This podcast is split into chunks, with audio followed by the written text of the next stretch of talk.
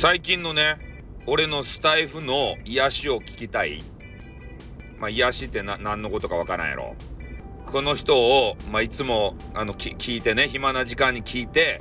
心癒されてるよっていう人。誰と思う？テニス面じゃないよ。今ねテニス面っていうあの答えを期待したやろ。テニス面。ね違うよ。テニス面はごくたまに聞くだけです。俺のネタがね本当に枯渇して最後の砦としてねテニス面でも聞いてネタを絞り出すかっていう時にやっとねやっとこさ聞くのがテニス面やけん。ねメインでテニス面は聞きません。ね逆にテニス面はね俺のやつはあの聞きすぎやけん。ね片っ端からね聞いていいねをこうされるわけですけれども俺が本当ねテニス面聞くのはさ1ヶ月に1回ぐらいかなってね ひどいということでね。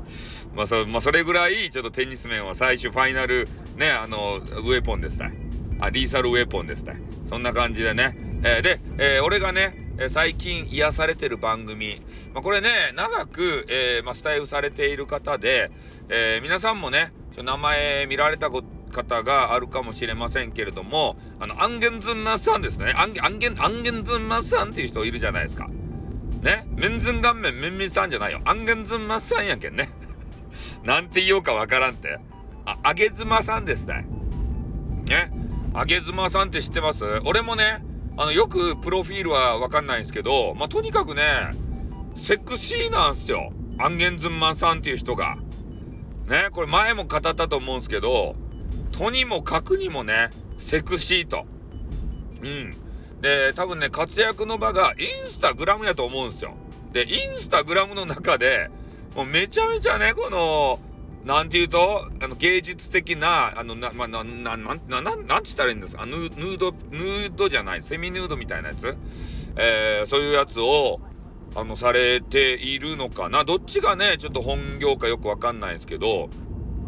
そういうね、ヌー、ヌーディストモデル的なものも、やっておられるアンゲンズンマンさんという方。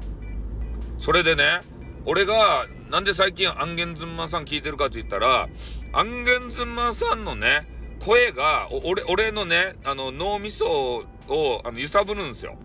心地よくさせるんですね。俺の生きりだった脳みそがさ、いつもさ、いろんなことにさ、怒っとるやん、俺の脳みそって。ね、記号軍団とか、SPP のね、変なウクレレおじさんとかね、そういう人たちにもうカンカンですって。カンカンなんすけどそのアンゲンズンマンさんのね、えー、放送をあの聞くと。でその可愛らしげなねボイスを聞くと俺の脳みそがねあの冷静になるんですよ。ピンク色になるんですね。なんかねめっちゃ可愛いんすよ。俺俺の脳みそに合ったあの声やね。ほんとねあのアンゲンズマさんの声をたくさんね俺の耳から摂取したい。うん、そして脳のあの栄養素として与えてあげたい。そしたら俺、俺のね、あの、とある部分がトゥルリンばから、そんなことにはならないです。ね。そこじゃない。脳みそが喜ぶと。いうようなあの感じになるんですね。だから最近ね、ほんと、暇があれば、アンゲンズンマさんをね、聞いてるんですけど、ただ、アンゲンズンマさんによると、あの、メンバーシップがね、多いんですよね。だからメンバーシップにね、アンゲンズンマさん入っちゃおうかな、みたいなさ、こと思うんすけど、ただね、えー、配信のコンセプトが、アンゲンズンマさんと俺ではね、あの、違いすぎるんですよ。もうアンゲンズマさんはもうまともに、まともにというか、真面目にね、えー、音声活動やってらっしゃって、えー、そして、なんちゅうかな、あの、流行りのサロンみたいなやつあの、あ朝のさ、あの、ワッカルン玉木さんみたいな、えー、サロンとか運営されていて、ほんとね、真面目にね、えー、音声配信頑張ってんなっていうような、えー、方でありますんでね、ちょっとその辺が躊躇するわけですよ。俺がポットでね、入っていって、その、ンゲンズマさんがさ、えー、メンバー限定ライブとかされてるじゃないですか。で、そこにね、ポットでの俺が入っていってね、コマネチとかね、コマネチって今、ちょっと声出らんけど、えー、そういうコメンティングを入れたところでね、えー、場の雰囲気が絶対しらけるや